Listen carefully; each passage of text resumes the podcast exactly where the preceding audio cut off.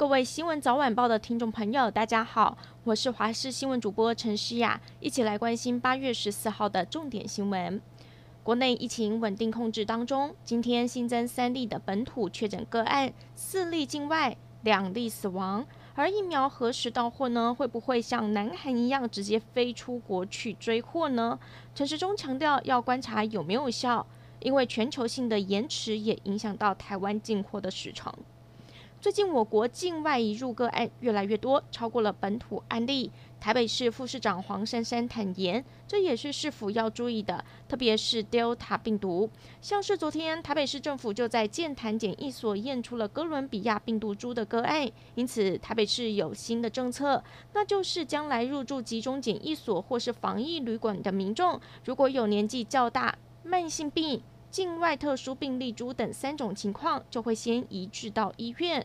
主因是现在医院量能可以应付。来关心天气，未来一个星期天气稳定，但是要留意午后雷阵雨，尤其各地的山区还有大台北地区有局部较大雨势发生。各地温度大约在摄氏三十一到三十五度之间。明天开始，太平洋高压增强，天气稳定，各地为多云到晴的天气。午后局部短暂雷阵雨的范围会稍微的缩小，以山区、近山区的平地和大台北地区为主，局部地区可能还是有大。大雷雨。今天是七夕情人节，台北大稻埕的霞海城隍庙也涌入了许多人拜月老，希望求得好姻缘。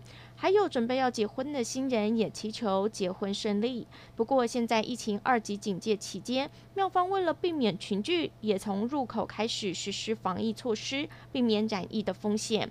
虽然月老庙忙翻天，但反观婚宴业者叫苦连天，因为受到了疫情的影响，许多新人都把婚宴延后了。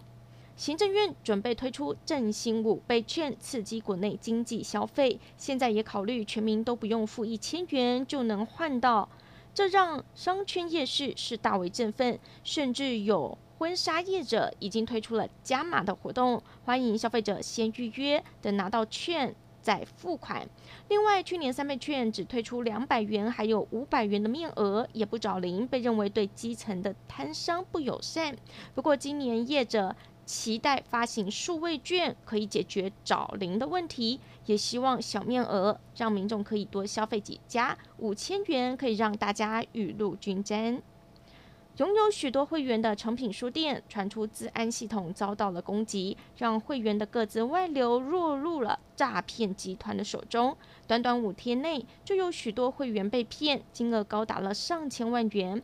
诚品第一时间也赶快用简讯通知会员，以免受骗。而刑事局统计，八月初全台遭到网络诈骗最多的就是冒用诚品书店，其次则是金石堂。两者刚好都是网络书店平台。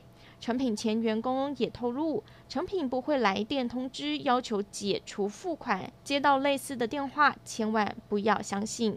国际消息：日本的疫情持续扩大，东京都十四号新增了五千零九十四例确诊病例，连续两天单日新增超过五千例。大阪府则是新增了一千八百二十八例确诊病例，创下了历史新高纪录。